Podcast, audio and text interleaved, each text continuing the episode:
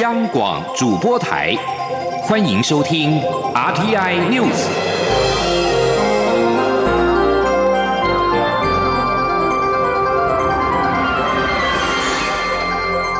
听众朋友您好，欢迎收听这节央广主播台提供给您的 RTI News，我是张顺祥。文化部驻港机构光华新闻文化中心主任职缺。原定是由国家两厅院的前艺术总监李惠美在六月派驻，但是因为港府迟未发工作签证，使得李惠美决定要请辞，这也使得光华中心主任出缺达到十个月之久。无独有偶，陆委会新任香港台北经济文化办事处的处长也面临到同样的情况。对此，陆委会副主委邱垂正今天呼吁港府。在考量双边民众的权益之下，应该让相关的派驻案立即生效。请央广记者肖兆平的报道。文化部派驻香港的光华新闻文化中心主任，以及陆委会香港台北经济文化办事处处长。由于其工作签迟迟未获香港政府通过，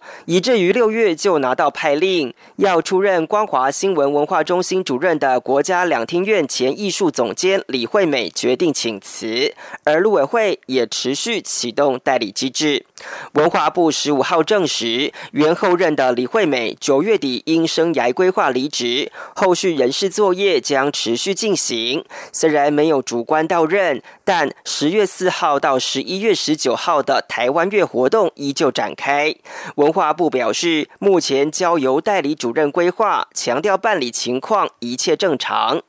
而陆委会副主委邱垂正十五号受访时也说，虽然新任驻港办事处处长因工作签证问题还无法履新，但陆委会已经启动代理机制，让相关服务不受影响。而邱垂正也向港府提出呼吁，希望港府尽快通过相关派驻案。他说：“啊，我们的人员的派驻啊，对于这个香港啊，跟台湾人民的这种福祉跟权益啊。”呃，是，呃，有明显的注意。那我们也是希望啊，港府能够基于台港人民的福祉跟权益呢，尽速让这些。啊，派驻案能够立即生效。另一方面，由于李梦之案迟迟没有下文，传出有文化界人士就因此不愿赴港参加台湾月活动。邱垂正除了强调台湾乐是一年一度的例行交流活动外，也尊重文化界人士的个别考量。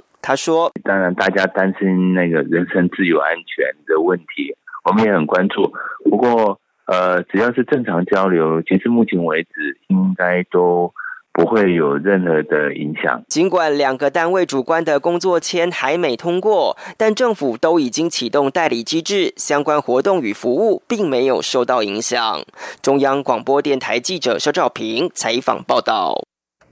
台美全球合作暨训练架构 （GCTF） 对区域发展有正面的贡献。外交部长吴钊燮表示，日本、瑞典相继加入，许多国家也正在讨论是否参加，期盼未来能够有更多国家共襄盛举。台美在二零一五年六月共同成立全球合作暨训练架构，今年三月。日本首次参与共同举办 GCTF，瑞典则是在九月加入，规模持续扩大。吴钊燮十一号接受中央社专访时表示，全球合作暨训练架构邀请区域内国家的官员跟专家来台湾参加工作坊，议题涵盖了公共卫生、妇女赋权、能源效率。人道救援跟灾害防救、执法合作、媒体试读等等，已经训练超过四百位的官员跟专家，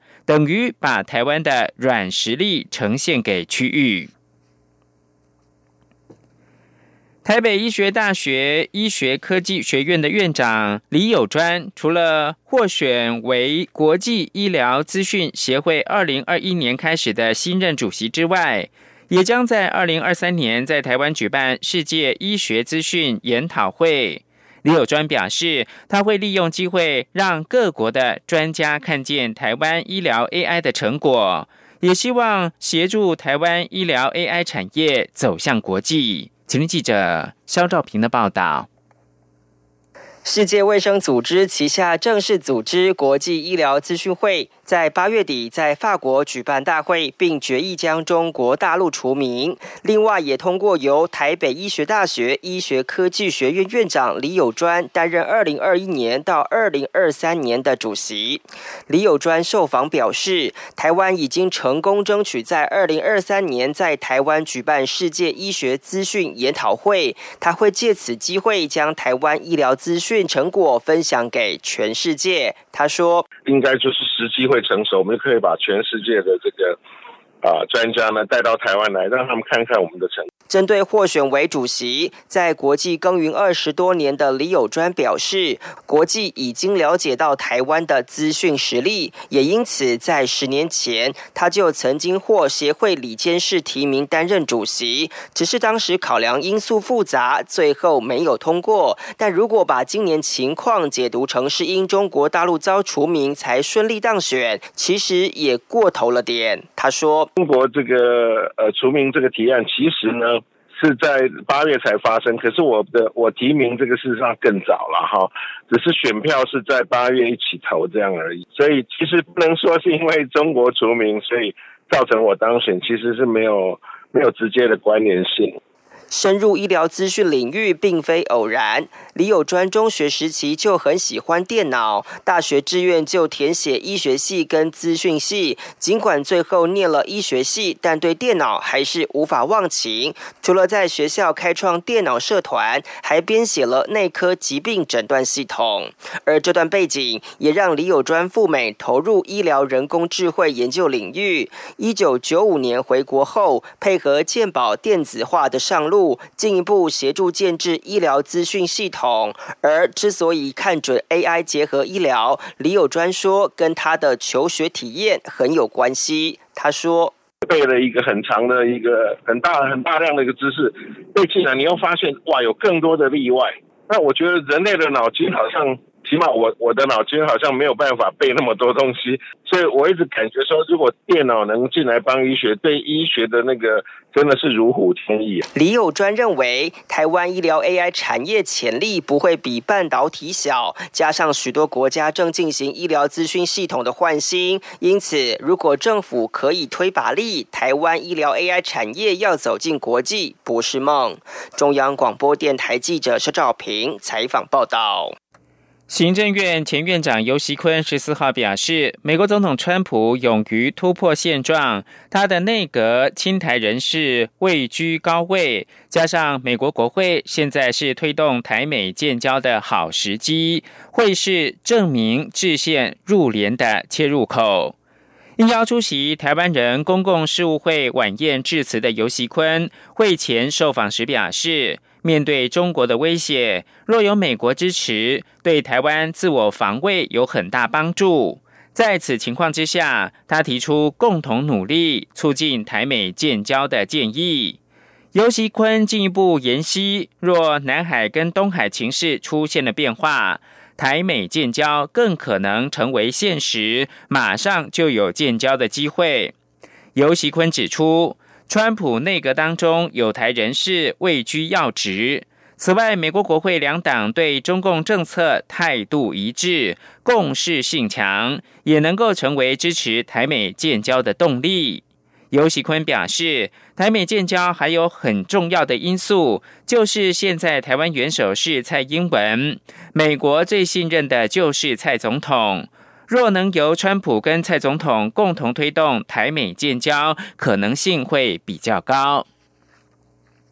关注天气的消息，今天是中秋连假最后一天。中央气象局表示，未来一个星期，台湾在日本南方海面大范围低压带影响之下所形成的相对高压带来的东北风影响。迎风面的北部跟东半部地区天气都不稳定，降雨几率也比较高，降雨时间也比较绵密，也因此未来一个星期各地白天的高温也渴望稍微下降，早晚也会感到些许凉凉的秋意。请听央广记者吴丽君报道。秋节收假日，东北风起时，包括北部及东半部地区的民众一大早就迎来一场秋雨。不过，气象局表示，这个东北风并非由北方大陆高压南下带来的气流，而是受到目前位在日本南方海面琉球群岛以东、东西跨距长达二十个经度、大约两千公里的大范围低压带所影响，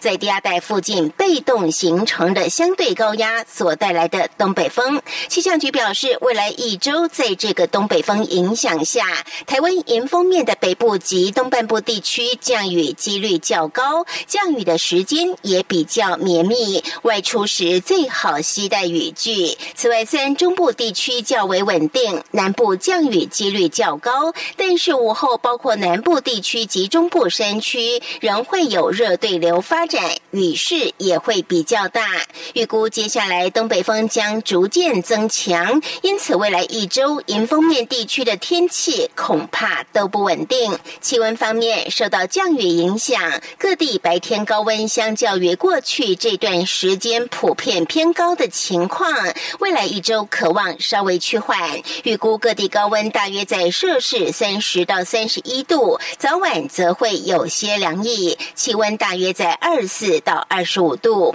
值得注意的。是这两天沿海地区容易有长浪出现，前往海边活动要特别注意安全。气象预报中心科长陈维良说：“值得注意的，应该还是由于台湾远方的洋面上有一个范围比较宽广的低气压，可能会引发长浪，尤其在今天东半部地区恒春半岛沿海有长浪发生的几率。那明天呢，基隆北海岸还有东半部地区恒春半岛发生长浪。”几率也相当的高，前往海边活动要请大家多加注意安全。气象局也预估，这个低压带将从十八号起一连四天影响到台湾的天气，影响比较明显的时间则落在十九号到二十一号。届时低气压将从台湾东方海面往南，逐渐通过巴士海峡，此时带来的东北风也将明显增强。迎风面地区包括台湾北。部东半部甚至南部局部地区雨势将更为明显。